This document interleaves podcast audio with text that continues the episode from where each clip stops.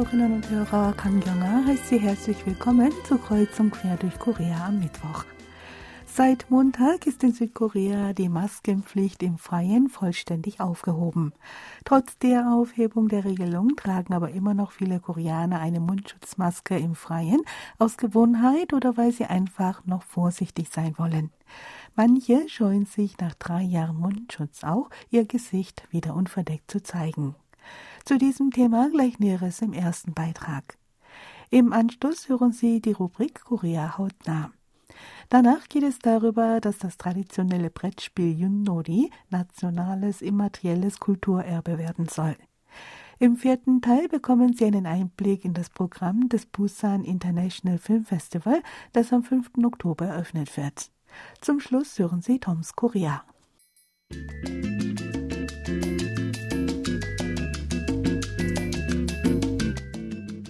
Seit Montag ist die Maskenpflicht im Freien vollständig aufgehoben.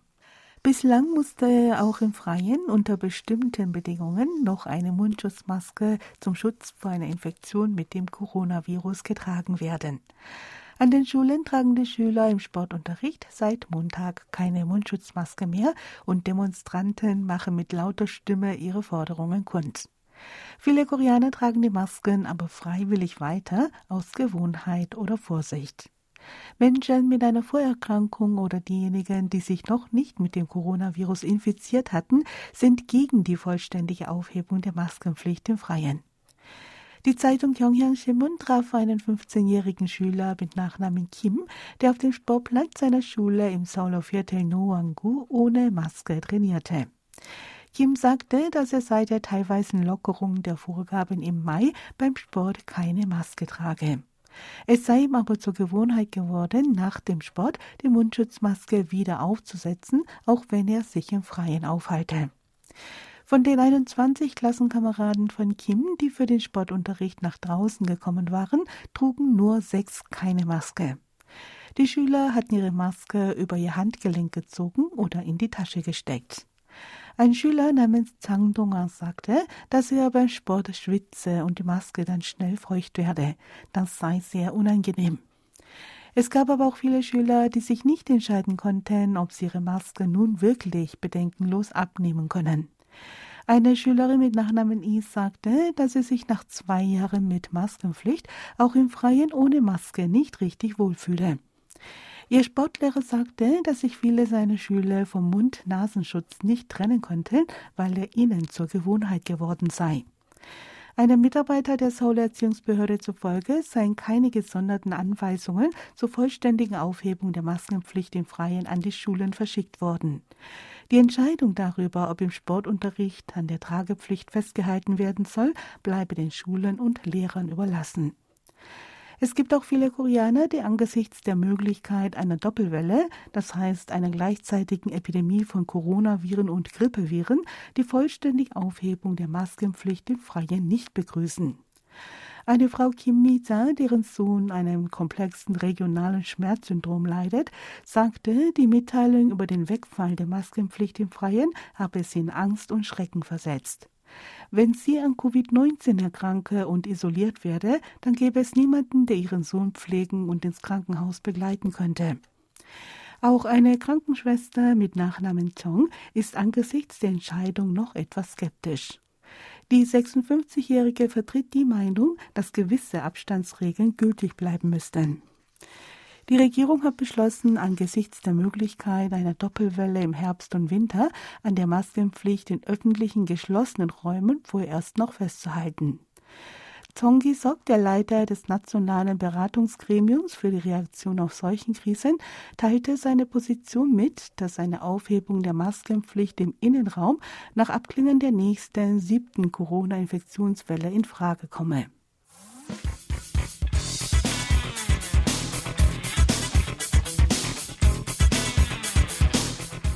Hören Sie nun Korea hautnah. Heute geht es über das Musical 서편제.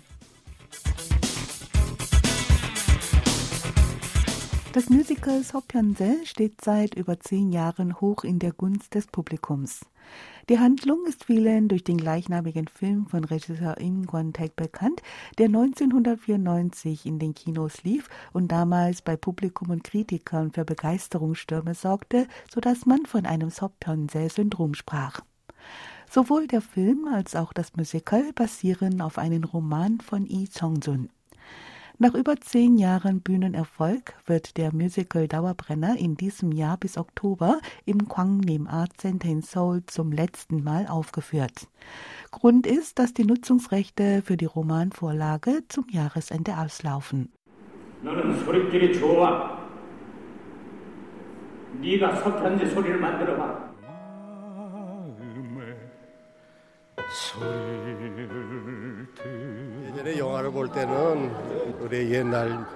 Früher, als ich mir den Film Sopjanse anschaute, galt mein vorwiegendes Interesse dem Gesang und den Liedern, die darin vorkamen. In dem Musical bin ich aber auf die Rolle des Vaters und seinen Kummer aufmerksam geworden. Die Generation unserer Väter hat viel Armut erlebt. Mit Panzori ist es außerdem sehr schwer, sich sein Brot zu verdienen.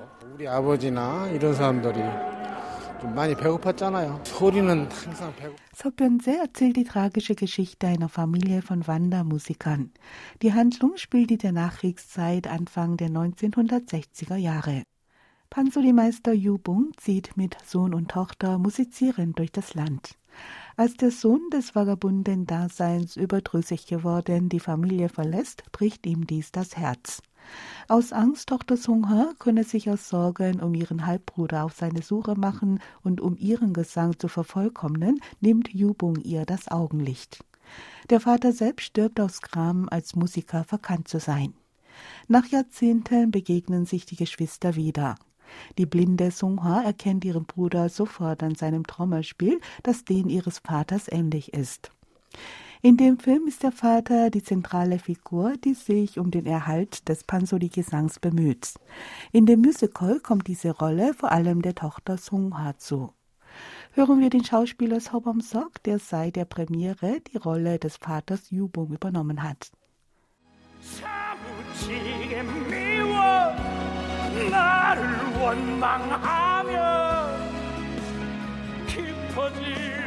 뮤지컬 서편제 유봉 서범석입니다. 유봉을 제가 Ich heiße Sobomsok und singe und spiele den Vater Yubong. In jeder Saison stand ich ohne Ausnahme in dieser Rolle auf der Bühne. Für einen Schauspieler ist es ein großes Glück, eine Rolle zu übernehmen, die gut zu ihm passt und mit der er sich vollständig identifizieren kann. Werke, in denen man als Darsteller körperlich wie auch seelisch völlig aufgehen kann, sind sehr selten. Sopyeonje ist für mich so ein Werk. Nach jeder Aufführung fühle ich so etwas wie einen Schauder. 그런 전율을 느낄 수 있는 작품이 많지 않다 보니까 서편제는 제가 꼭 해야 된다. 이런 거죠.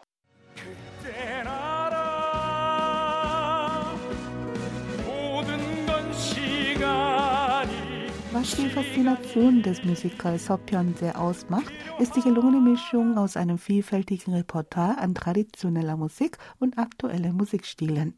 Dazu mehr von Musikdirektorin Kim Moon-jung.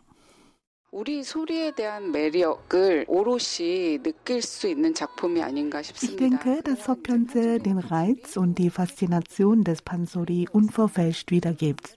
Traditionelle Musikgattungen wie Pansori und aktuelle Musikstile wie K-Pop sind bisher immer nur getrennt erschienen. In Sopyeonse greift beides ineinander über und die Zuschauer erleben, wie es klingt und welchen Eindruck es hinterlässt, wenn traditioneller koreanischer Gesang auf westliche Musik trifft. Als Person, die die Musik zu dem Musical zusammengestellt und komponiert hat, bin ich dankbar dafür, dass das Publikum davon beeindruckt ist. 분들도 그 부분을 감동적으로 느껴주셨기 때문에 아주 감사하게 귀하게 생각하고 있는 작품입니다.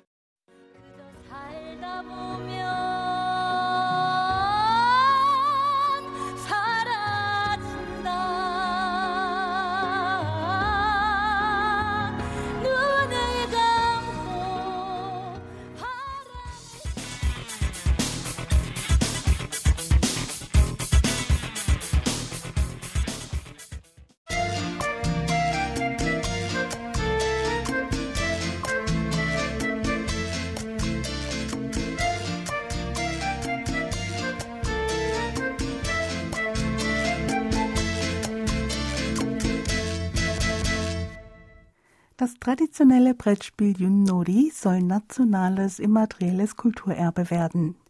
Die Kulturerbebehörde teilte am Montag mit, dass Yunnori aufgrund seiner langen Geschichte der Erwähnung in verschiedenen historischen Dokumenten, darunter die Annalen der Joseon-Dynastie und seine Rolle als Forschungsgegenstand in die Liste des immateriellen Kulturerbes aufgenommen werden solle. Yunnori wurde traditionell in der Zeit zwischen dem Mondneujahr und dem ersten Vollmond des neuen Jahres mit der Familie oder in der Dorfgemeinschaft gespielt. Trotz der Industrialisierung und Verstädterung im Eiltempo wird das traditionelle Spiel auch heute noch sehr gerne gespielt. Familien finden noch heute Vergnügen daran, wenn sie zu den traditionellen Festtagen zusammenkommen und eine Runde Yunnori spielen. Yunori ist dem Brettspiel Mensch ärgere dich nicht ähnlich. Mehrere Spieler oder Teams werfen vier Jut genannte Holzstäbe wie einen Würfel und rücken je nach Lage der Stäbe mit ihren Spielsteinen vor. Sieger ist, wer zuerst das Spielfeld umrundet hat. Nach bisherigen Erkenntnissen wurde Yunnori schon zur Zeit der drei Reiche Koguryo Paekje gespielt, die zwischen dem ersten Jahrhundert vor Christus bis siebten Jahrhundert nach Christus weite Teile der koreanischen Halbinsel und der Mandschurei beherrschten. In den historischen Aufzeichnungen der drei Reiche wird zwar die Bezeichnung Jud nicht genannt, dafür finden sich Beschreibungen zu einem Brettspiel mit dem Namen Zorpo aus dem Reich Pekze, das ebenfalls mit vier Holzstäben gespielt wird und viele Ähnlichkeiten mit Yunori aufwies. Während der Zeit des Reiches Joseon wird das Spiel Sahi genannt. In den Aufzeichnungen aus der Zeit des mittleren und späten Joseon findet sich für Yunori die Bezeichnung Zoksa. Bis vor nicht allzu langer Zeit wurden Yunori-Wettbewerbe Zoksa-Wettbewerbe genannt. Yunori war seit der Joseon-Zeit Gegenstand der wissenschaftlichen Forschung. Der Gelehrte Kim Mun-pyo beschäftigte sich beispielsweise in seiner Schrift Chung Yong-si mit den Symbolen auf dem Spielbrett und den Bewegungen der Steine. Der Kulturerbebehörde nach sei Yunori formvollendet. Dem Spiel liege auf der Grundlage des damaligen Verständnisses vom Universum und der Astronomie der Gedanke des Yin und Yang zugrunde. Die Spielweise sei äußerst einfach, lasse aber viele Variationen zu. Die Holzstäbe Yukkarak haben je nach Region eine unterschiedliche Bezeichnung. In manchen Regionen werden sie Karagyut oder Tungji-Jut genannt. Yunnori ohne Brett gespielt heißt Kongung Yunnori. Das traditionelle Brettspiel gibt es inzwischen auch als Online-Spiel und Mobile-App. Jüngst wurde auch ein Yunori für Menschen mit einer Sehbehinderung entwickelt.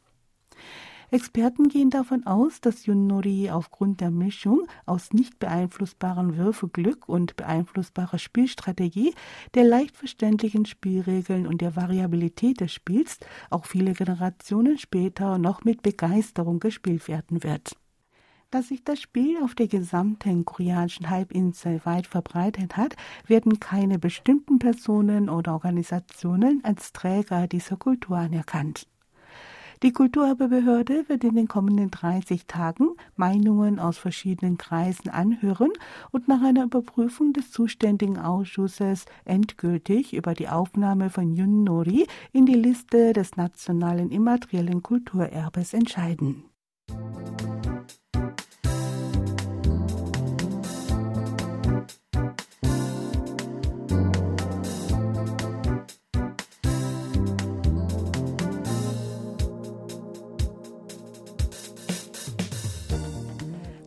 Busan International Film Festival findet nach einer Corona-bedingten Pause nach drei Jahren erstmals wieder in normalen Umfang statt. Vom 5. bis 14. Oktober geben sich Schauspieler und Regisseure der internationalen Filmszene in der südkoreanischen Hafenstadt ein Stelldich ein. Während dieses Zeitraums werden in verschiedenen Einrichtungen und Kinos in Busan 353 Filme aus 71 Ländern gezeigt. Mit dabei ist auch der Hongkonger Schauspieler Yang So-yi, dem bei den diesjährigen Filmfestspielen in Busan ein Sonderbeitrag gewidmet ist. Yang So-yi hat in seiner über 40-jährigen Filmkarriere zahlreiche Auszeichnungen erhalten. Für seine Rolle in dem Film In the Mood for Love wurde er im Jahr 2000 bei den Filmfestspielen von Cannes als bester Schauspieler ausgezeichnet. Drei Filme, in denen er mitspielte, Eine Stadt der Traurigkeit, Cyclo und Gefahr und Begierde, erhielten bei den internationalen Filmfestspielen von Venedig den Goldenen Löwen. Bei den Filmfestspielen in Busan werden sechs seiner Filme, die der Schauspieler persönlich ausgesucht hat, vorgeführt, darunter Happy Together, In the Mood for Love und Internal Affairs. Am 7. Oktober steht ein Treffen mit den Fans auf der Freilichtbühne des Filmpalastes in Busan auf dem Programm. Auf dem roten Teppich werden auch der japanische Filmregisseur Hirokazu Koreda und der japanische Schauspieler Ryo Kase erwartet. Am zweiten Tag des Filmfestes wird ein 15-minütiger Trailer zu Avatar 2 The Way of Water veröffentlicht. Die Fortsetzung des Science-Fiction-Meisterwerks, der lange als erfolgreichster Film aller Zeiten galt, kommt nun 13 Jahre nach Veröffentlichung des ersten Teils im Dezember in die Kinos. Produzent John Lando, der seit den 90ern als rechte Hand von Regisseur James Cameron fungiert, wird in Busan zu einem Treffen mit Fans zusammenkommen. Beim Busan International Film Festival wurden im vergangenen Jahr erstmals auch Netflix-Produktionen vorgestellt. Gezeigt wurde unter anderem The Hellbound von Regisseur Yon Sang-ho und die Serie My Name. Dieses Jahr sind Online-Streaming-Dienste noch stärker vertreten.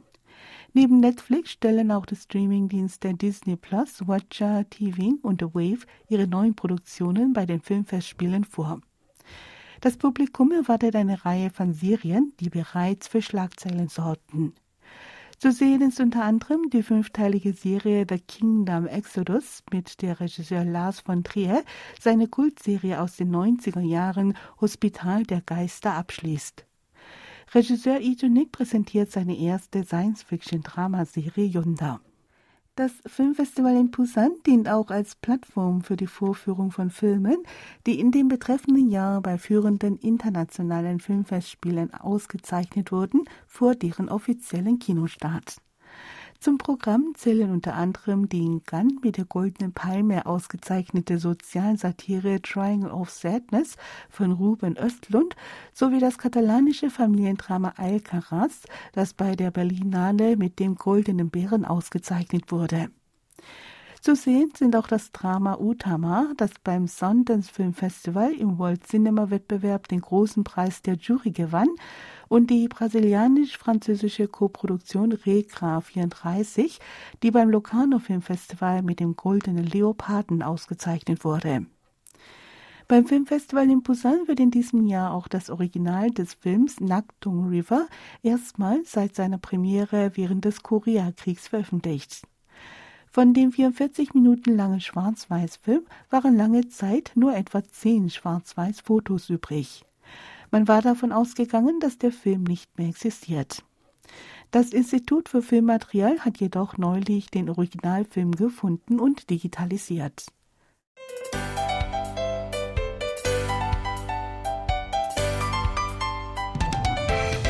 Toms Korea.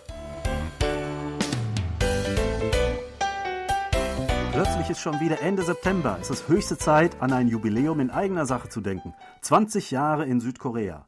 Genau genommen bin ich im Juni 2002 erstmals nach Korea gekommen, gegen Ende der Fußball-Weltmeisterschaft der Männer 2002 in Südkorea und Japan. Meine Frau ist Südkoreanerin und ursprünglich kamen wir nur als Touristen. Sie war länger nicht mehr zu Hause gewesen. Die Fußballspiele haben wir leider nur im Fernsehen verfolgt. Trotz Hochsommer gefiel es uns aber ganz gut und auch ein bisschen aus Neugier sah ich mich nach einer Arbeit um und fand auf der Webseite des Deutschen Arbeitsamts gleich eine interessante Stellenausschreibung als Deutschlehrer an einer koreanischen Oberschule. Unter den zahlreichen Bewerbern war ich der Einzige vor Ort und konnte gleich am nächsten Tag dorthin fahren und den Vertrag für ein Jahr unterschreiben, beginnend am 1. September 2002. Und seitdem bin ich hier. Sebastian, du bist ja noch läng länger hier als ich. Äh, du kamst schon vor der Jahrtausendwende, oder? Nicht ganz so lange. Es war kurz danach. Es war ähm, Februar 2000. Äh, ja, also das hast du ja richtig gut gemacht damals. Also gleich Nägel mit Köpfen gemacht, finde ich auch interessant.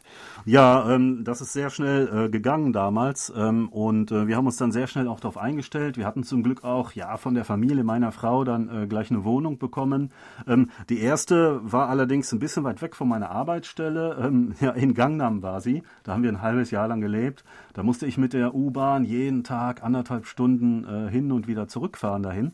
Ähm, also ich hatte damals sehr viel U-Bahn-Fahren-Erfahrung und äh, das zum Beispiel hat sich ja sehr geändert in den letzten 20 oder sogar noch äh, mehr Jahren. Ne? Damals gab es noch so Papiertickets, die man noch an Schaltern vorher kaufen musste und die irgendwie abgestempelt wurden oder so. Ich weiß gar nicht mehr ganz genau.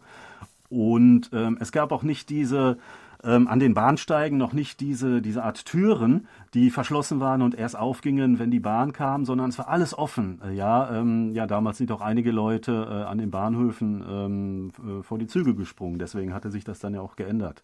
Deswegen wurden ja auch die Türen eingeführt. Genau, also an diese Tickets kann ich mich auch noch erinnern. Die steckte man auf der einen Seite rein und auf der anderen kamen die dann raus, gestempelt oder irgendwie registriert. Ich hatte manchmal so Zehner-Tickets oder Monatstickets und das reichte dann erstmal. Äh, meistens bin ich nämlich mit dem Bus gefahren. Da benutzte man noch Bargeld. Äh, da habe ich wirklich noch jeden Morgen die Münzen und abends reingeworfen in so einen Kasten. Die sind jetzt mittlerweile auch abgeschafft in den meisten Bussen. Man macht das jetzt nur noch mit der Karte. Ähm, ja, das sind so Veränderungen. Natürlich hat sich noch vieles mehr verändert. Ja, auch äh, während der U-Bahnfahrt. Also damals haben geschätzt über 90 Prozent der Leute einfach nur geschlafen, weil es sonst nichts zu tun gab. Dann gab es am Anfang von U-Bahn-Stationen immer solche gratis ähm, Zeitungen, wo irgendwelche ähm, Headlines über, keine Ahnung, P äh, Sport meistens, ein bisschen K-Pop, ein bisschen Politik, Wirtschaft und so weiter, alles auf Koreanisch. Aber ich habe mir auch mal so eine geschnappt und einfach immer durchgeblättert und äh, auch versucht, das eine oder andere zu verstehen.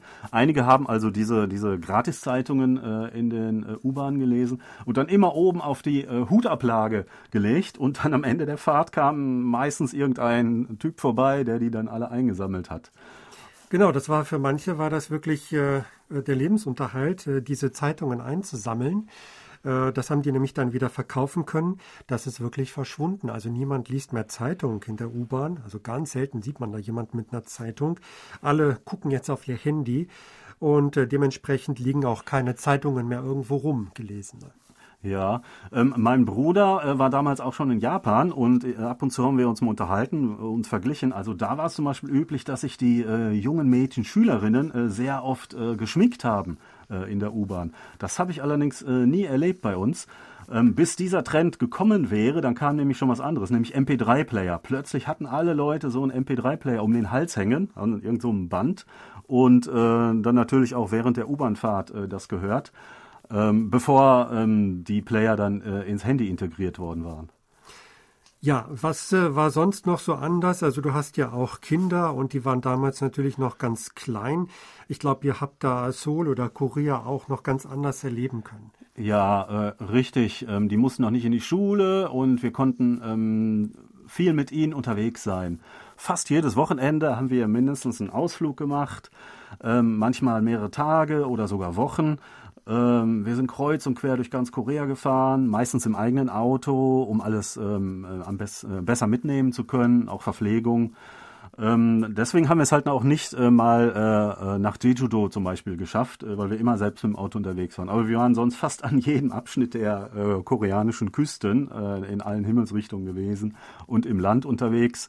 Ähm, es war so viel und ähm, äh, ich kann mich an die ganzen Details gar nicht mehr erinnern, wo wir alles waren. Ähm, damals gab es ja auch noch keine ähm, Smartphones mit Karten, wo man alles gleich speichern konnte, wo man gewesen ist und so weiter. Ähm, wir hatten nur so eine riesige ähm, Straßenkarte immer im Auto gehabt, wo einer immer geguckt hat, wo man jetzt vielleicht langfahren müsste, so, ein, äh, so eine Art Straßenatlas. Äh, und äh, naja, also wir waren sehr viel unterwegs. Äh, inzwischen äh, ist das gar nicht mehr so. Ich freue mich wirklich äh, auf ein Wochenende, wo ich einfach entspannt zu Hause bleiben kann jetzt. Ja, was äh, hat sich noch verändert? Ich denke, Internet äh, ist so ein Thema, wobei das ja eigentlich schon immer recht schnell war. Ja. Genau, also ähm, die Schnelligkeit war von Anfang an ähm, absolut zufriedenstellend. Ich äh, hatte nie Wünsche, dass es schneller sein sollte. Deswegen kann ich gar nicht sagen, ob schneller ge geworden ist. Aber natürlich ähm, das mobile Internet. Anfangs hatte ich ja noch gar kein Handy hier. Erst ähm, dann hatte ich eins, aber das war ähm, nur so, so ein Klapphandy ohne Internetverbindung. Das war schon nicht schlecht. Dann kam 2009 ja endlich das iPhone nach Korea. Es gab auch natürlich schon Smartphones von äh, LG und Samsung, aber dann ging es ja richtig los. Ich habe auch gleich ein iPhone bekommen, ein äh, 3GS.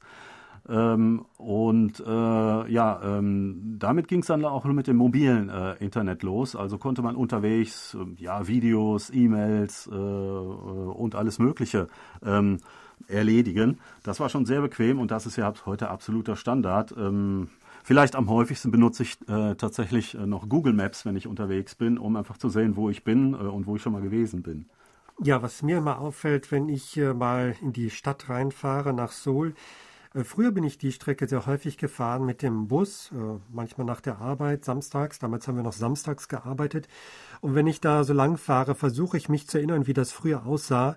Und manchmal erinnere ich mich noch an so manche Gebäude, die irgendwo standen und es hat sich einfach unheimlich viel verändert. Also ich habe das Gefühl, die ganze Stadt ist neu aufgebaut worden. Also wenn man so die Strecke fährt von Joido bis ins Zentrum rein, ähm, Mapo vorbei, das ist ja alles komplett neu geworden. Und ich vermisse so ein bisschen so diesen, dieses alte Flair, das es damals gab, diese ganzen kleinen Gassen, wo irgendwelche Restaurants drin waren, wo wir mit den Kollegen auch waren. Jetzt stehen da nur noch so moderne Gebäude, die haben zwar auch ihren Reiz, aber da ist, glaube ich, auch viel verloren gegangen. Hm, ja, das stimmt. Noch ein äh, Punkt vielleicht. Vor fast genau zehn Jahren kam ja Gangnam Style des Rappers Psy heraus, also im Jahr 2012. Und damals dachten ja alle, wow, das ist das Nonplusultra. Ähm, besser und erfolgreicher kann K-Pop absolut nicht mehr werden. Gut, heute wissen wir, BTS und so weiter haben das Ganze noch getoppt.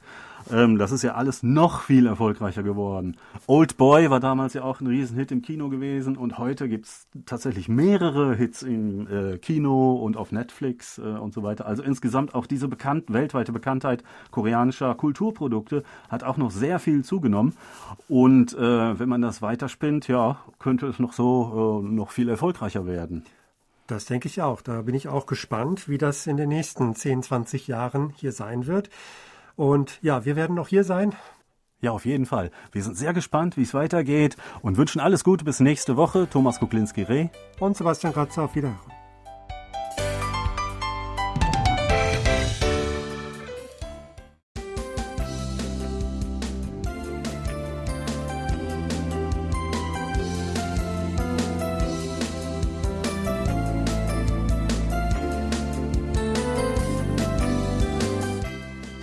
Heute in Kreuz und Quer durch Korea. Ich danke Ihnen fürs Zuhören und verabschiede mich bis zum nächsten Mal.